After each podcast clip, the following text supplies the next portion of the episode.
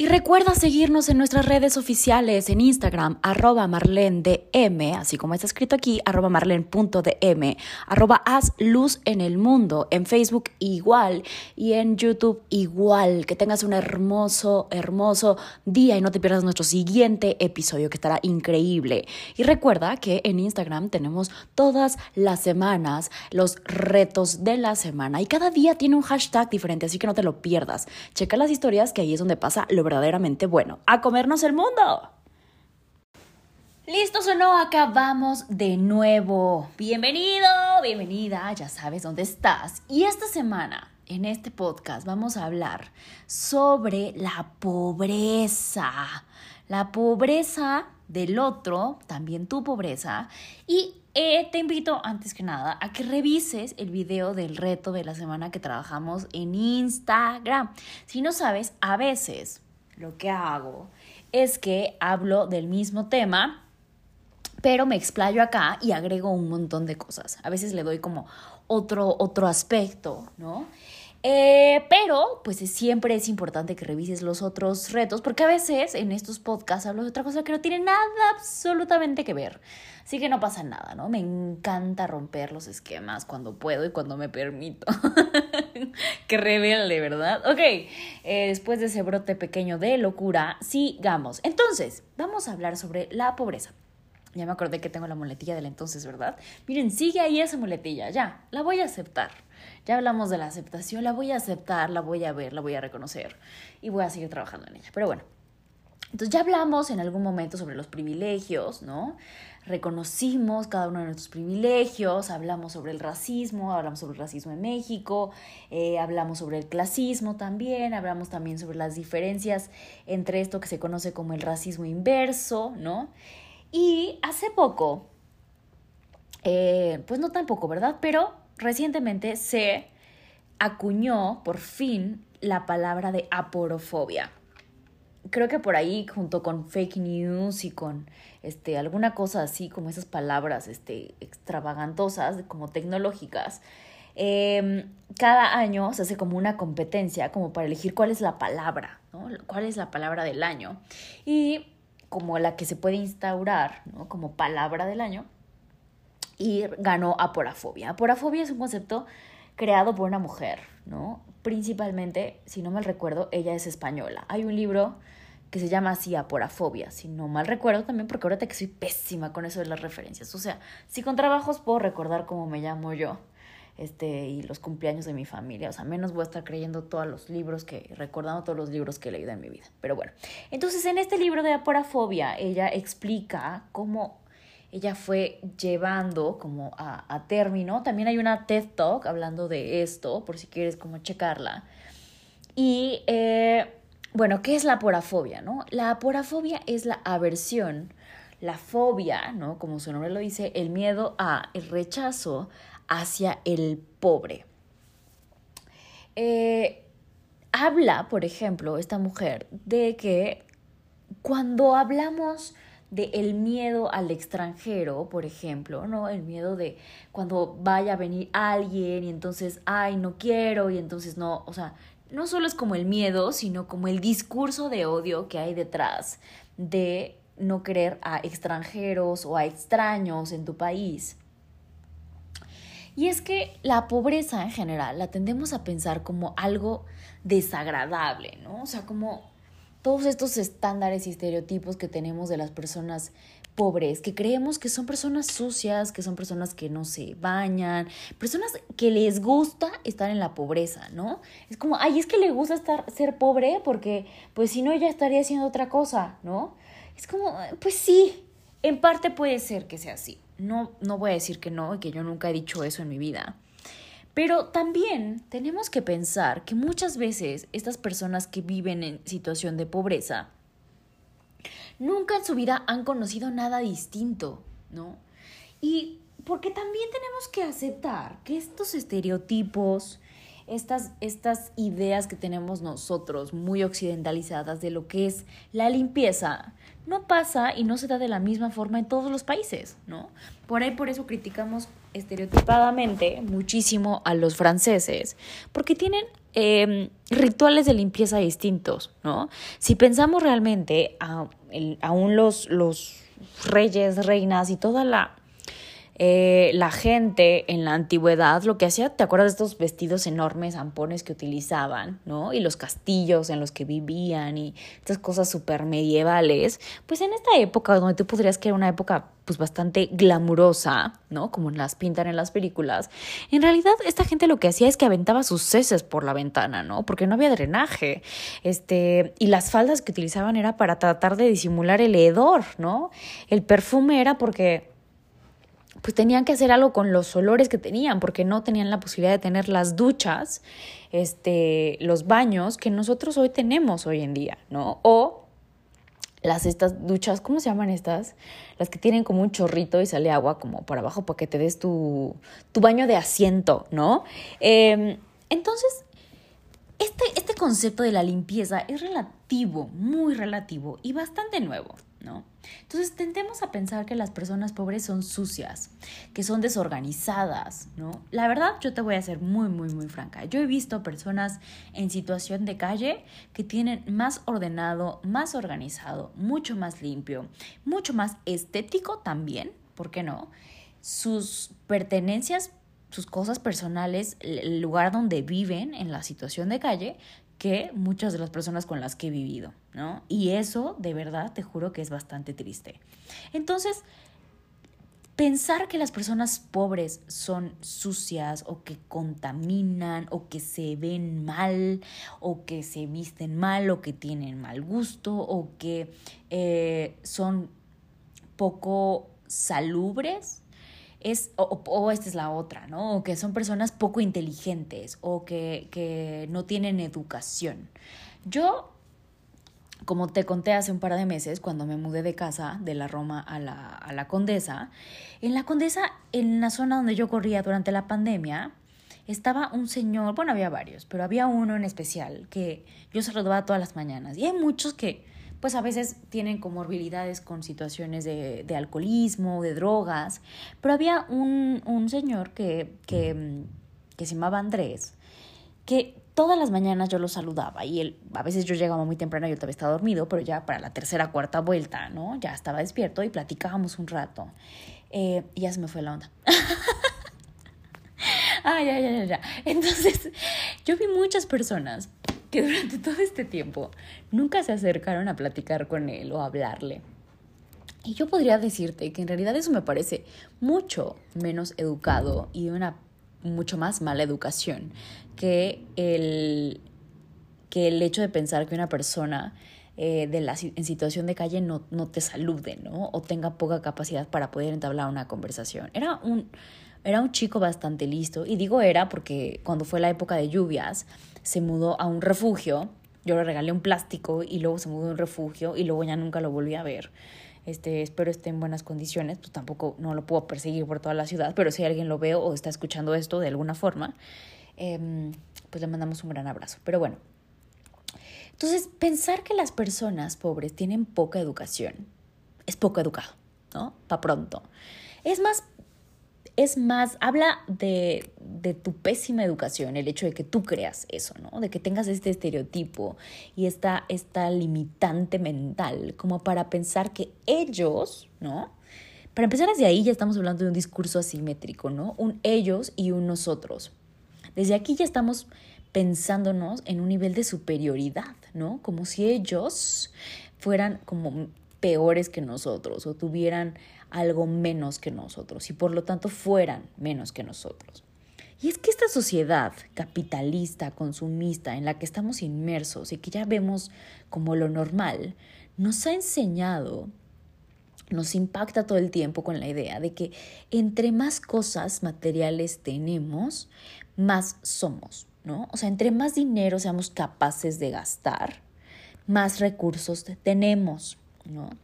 Y yo no sé tú, pero, si es otra de mis muletillas más recientes, pero yo no sé tú, pero yo conozco muchas personas con recursos económicos que tú los ves y dices, esta persona de verdad es que es muy pobre mentalmente.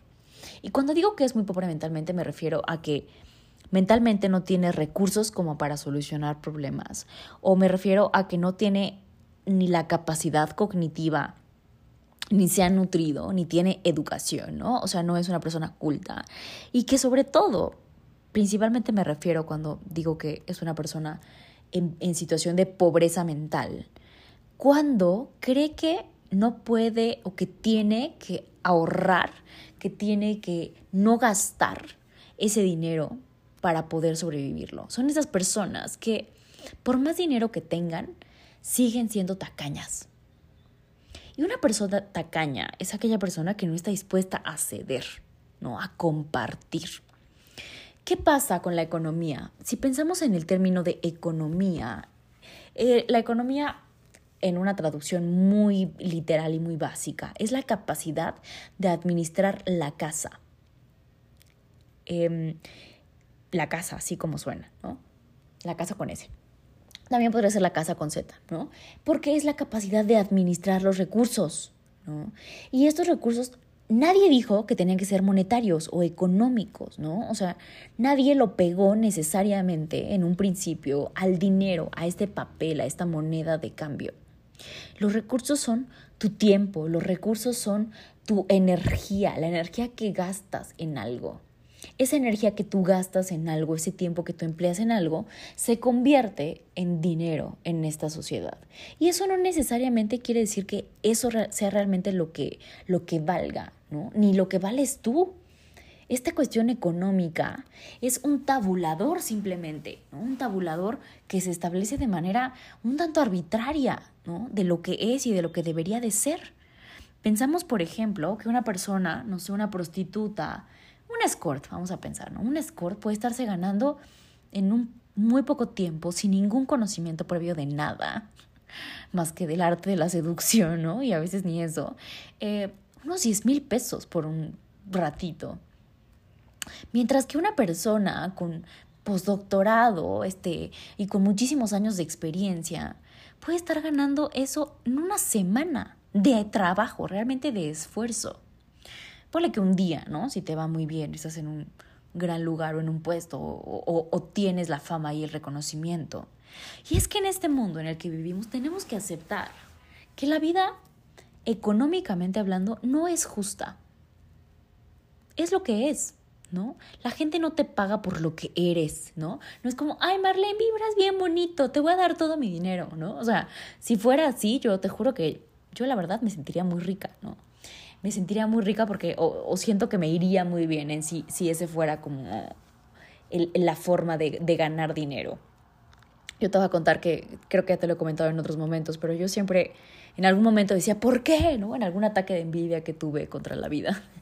También me da envidia, por si no sabías. En algún ataque de envidia que tuve, dije, ¿por qué? O sea, ¿por qué esa fulanita de tal, ¿no?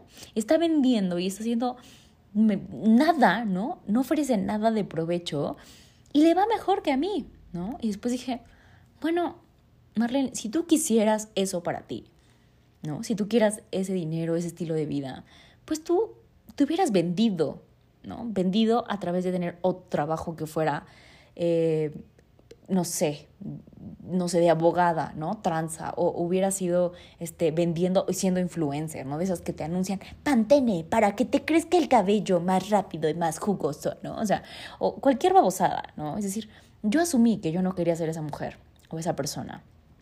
Y asumí que yo no quería en la vida hacer dinero de esa forma. Y que para mí eso no era importante, ¿no? Ese dinero para mí no era económico. Eh, y yo decidí ocupar mis recursos económicos, mentales, físicos, emocionales, mi tiempo, que verdaderamente son los recursos que al final de la vida son los que importan, eh, y durante la vida también, espero, espero que lo creas así, em, en hacer lo que a mí me importa más, dedicar realmente mi tiempo, mi energía en hacer esto que a mí me gusta, ¿no? Y ya todo lo económico, ¿no? En términos de dinero, ha venido por añadidura. Entonces, estas personas de las que te hablo, que son bastante pobres, ¿no? Yo me acuerdo que mis suegros eran así, era como, tenía muchísimo dinero y siempre estaban escatimando en cualquier cosa. Entonces, bueno, ok, una cosa es ser ahorrador y una cosa es ser previsor, ¿no? De, de tener como algo seguro. Pero esta idea de, o sea, no puedo gastar más de esto y andar buscando como en cinco supermercados, es como, en la que estás buscando en cinco supermercados, ya, ya se te fue el recurso del tiempo, el recurso ambiental de estar como desplazándote de un lugar a otro. O sea, eso no es rentable en ninguna circunstancia, ¿no? Entonces, pensar que las personas que se ven como pobres son más pobres que tú es algo muy pobre, déjame decirte, ¿no? Ah, respiro porque si no se me va el aire, discúlpame tú. Entonces, dentro de esto de la puerafobia, existen como varios niveles, ¿no? Varios como, como sí, niveles de, de personas aporafóbicas. Las personas aporafóbicas, igual que en todos los otros tipos de fobias, como la xenofobia, este, la, el, ah, el racismo, etcétera, etcétera, la homofobia, la misoginia, etcétera, existe en varios niveles. El primero de estos niveles es el discurso de odio. Y este discurso de odio es em, cuando tú hablas mal de estas personas, ¿no? Hablas mal de ellas e incitas como a que, que, se, que se ejerza alguna violencia contra estas personas. Después de eso están como los incidentes de odio, ¿no? Que son estas conductas que son violentas, pero que no necesariamente infligen la ley. Por ejemplo, como Em, aventarle agua por, por la ventana a un indigente. No como tal, no es un delito, pero es, es, estás ya como siendo un ojete, ¿no? O sea, no quiero decirlo de una forma más grosera, pero estás siendo un hijo de tu requete chinita, ¿no? Em, y finalmente están los delitos de odio, que ya hablan de una agresión, de eh, tener un acto violento de, de correrlos, este, de, de, irte a los golpes, este, de violarlos, ¿no? Por si no lo sabías, ya te voy a hablar más de esto en el video de la semana, te voy a hablar como muy detenidamente de esto, porque si no me extiendo, ya sabes que yo puedo hablar hasta el cansancio.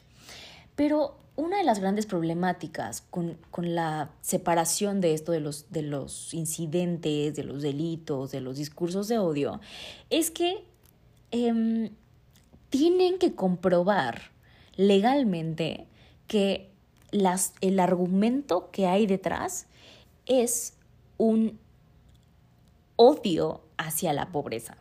Entonces imagínate que tú, como policía, sin querer ofender a ningún policía, que a veces con el salario que tienes o con la educación que has recibido o lo que se te pide a ti para poder llegar a un puesto de policía, que la verdad es mucho, he visto que les piden solamente la secundaria para llegar a ser policía, o sea, no manches, y les piden a esos policías que puedan identificar un discurso de odio en cualquier sentido, como la misoginia, como eh, la xenofobia, como la porafobia de la que estamos hablando ahora, o sea, no pueden ni reconocerla en sí mismo. ¿Tú crees, ¿Tú crees que van a ser como capaces de detectarlo en otra persona? O sea, no, lo que hacen esas personas es como, pues sí, joven, ya, ya le dijeron eso, pues ya váyase a su casa, ¿se está bien o pues ya váyase, ¿no? O sea, no lo toman en serio.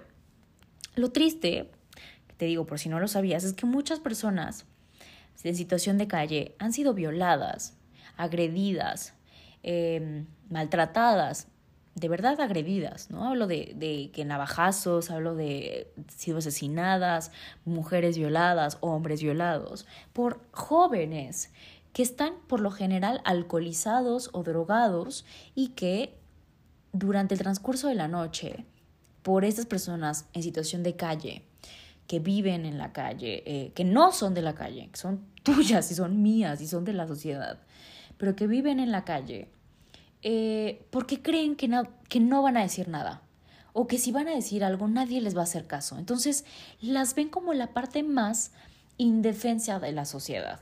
Y es cierto, de verdad que no tienen nada ni nadie que los defenda, defienda. Y eso es bastante triste, ¿no? Porque son este segmento de la sociedad que tendemos a, a invisibilizar, ¿no? Tendemos a no ver, tendemos a eliminar de nuestro discurso por una cuestión ética, ¿no? Sobre todo, y, y que como te decía en el reto de la semana, en el video del reto de la semana, muchos políticos, muchas asociaciones, la idea de vamos a, tratar o vamos a esconder, vamos a, a, reasignar, ¿no?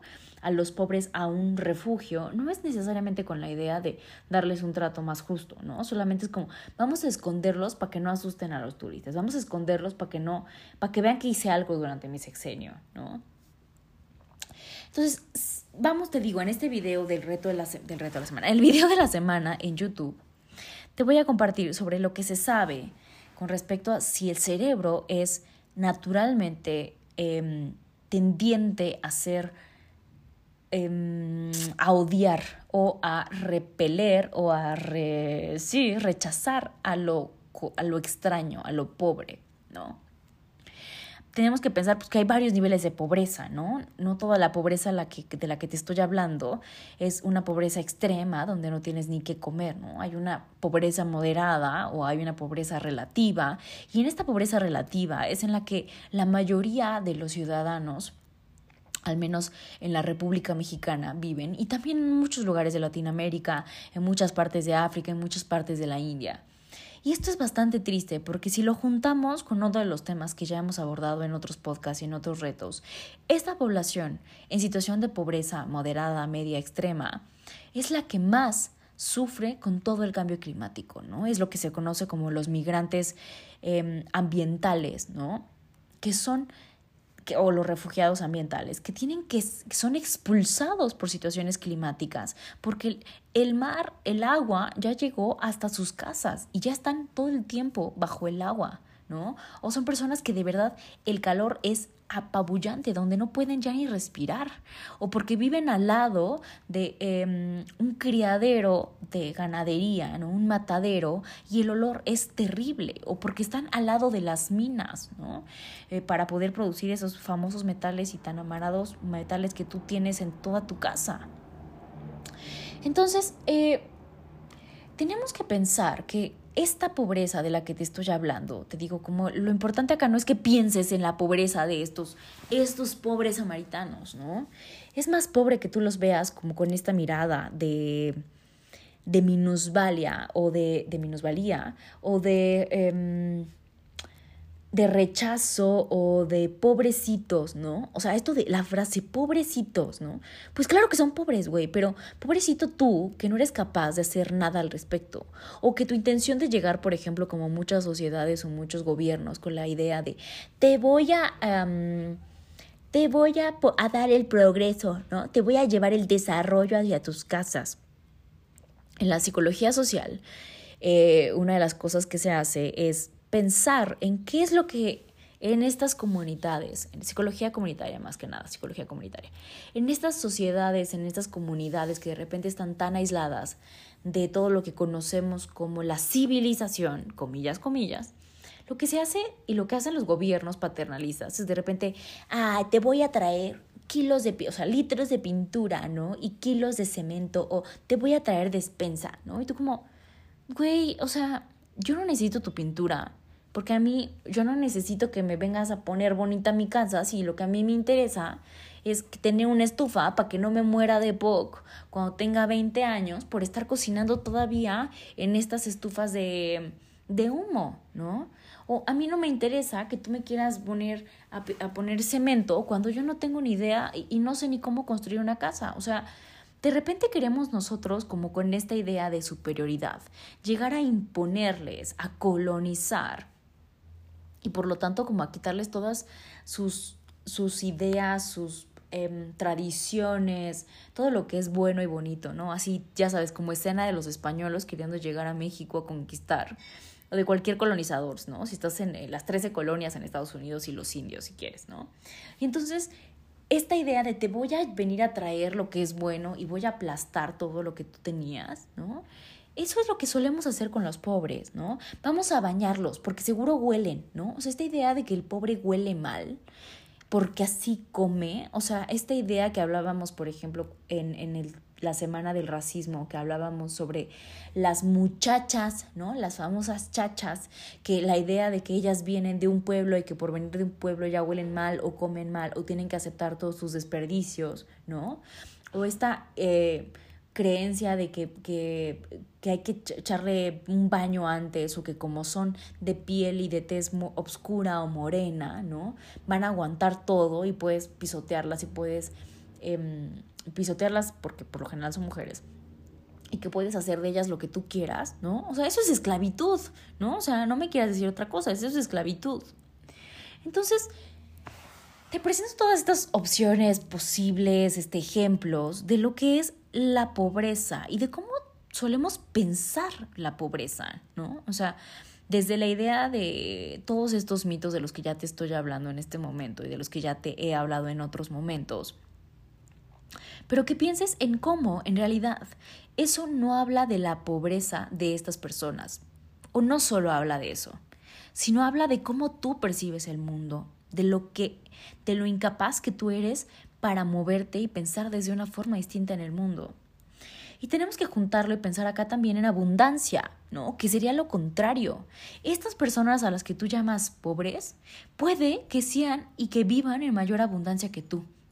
Yo he conocido en algún momento de mi vida, em, pues no trabajé, pero viví, o no sé cómo expresarlo de la manera como más correcta, pero un día decidí irme a cantar a los camiones, ¿no? Así, me vestí de por diosera, me hice pipí encima, sí, así como tú lo escuchas, y me salí a cantar a los camiones eh, y llevaba mi, mi, botecito de unicel porque pues, no tenía conciencia ecológica, ¿verdad? Y porque era lo que estaba a la mano.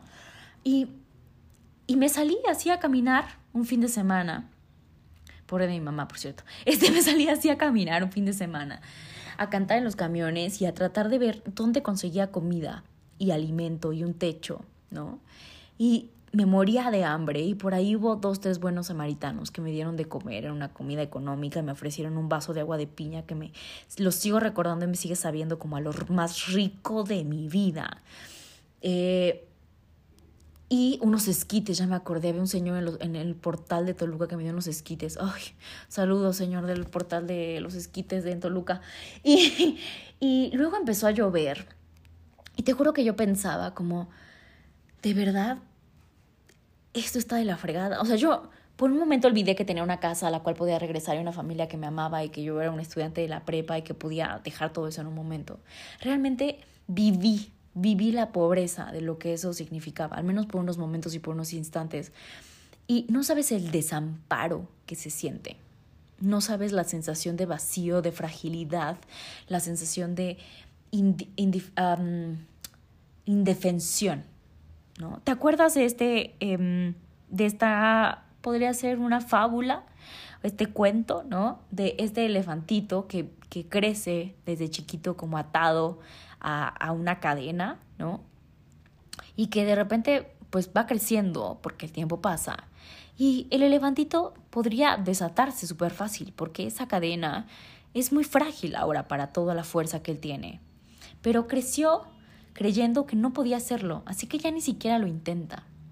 A eso le llamamos desesperanza aprendida, desesperación aprendida. Desesperanza. La desesperación es otra cosa. Em, y en esta desesperanza aprendida es, es la sensación de, de ya no poder ni siquiera intentarlo, ¿no? De tener la fuerza y los recursos para hacerlo, pero ya no intentarlo. Y eso es pobreza mental. Y esa pobreza mental acompaña y puede acompañar la pobreza física y económica también. Pero también la tienen muchas personas en estado de depresión o en estados melancólicos con muchísimo dinero. Eh, acuérdate que la felicidad, eh, el bienestar emocional no está ligado a este comillas, comillas, bienestar social o bienestar económico. Muchas personas en situación de riqueza o abundancia material viven con mucha pobreza mental, viven con mucha tristeza. Entonces no te digo esto como para que tú digas, ay, está bien padre, ¿no? O sea, o, ahora como me dan menos envidia a los ricos, ¿no? Pero te digo, muchas de esas personas ricas no son capaces de compartir esos recursos. Y algo que tienen mucho las culturas latinoamericanas es que no importa la, poca cantidad de recursos económicos que puedan tener. La mayoría de las familias somos muy ricas en términos de que somos siempre muy capaces de compartir lo poco que tenemos. Porque creemos que, aunque sea como una creencia eh, errónea o religiosa, fantasiosa, lo que sea, que, que va a venir más, ¿no?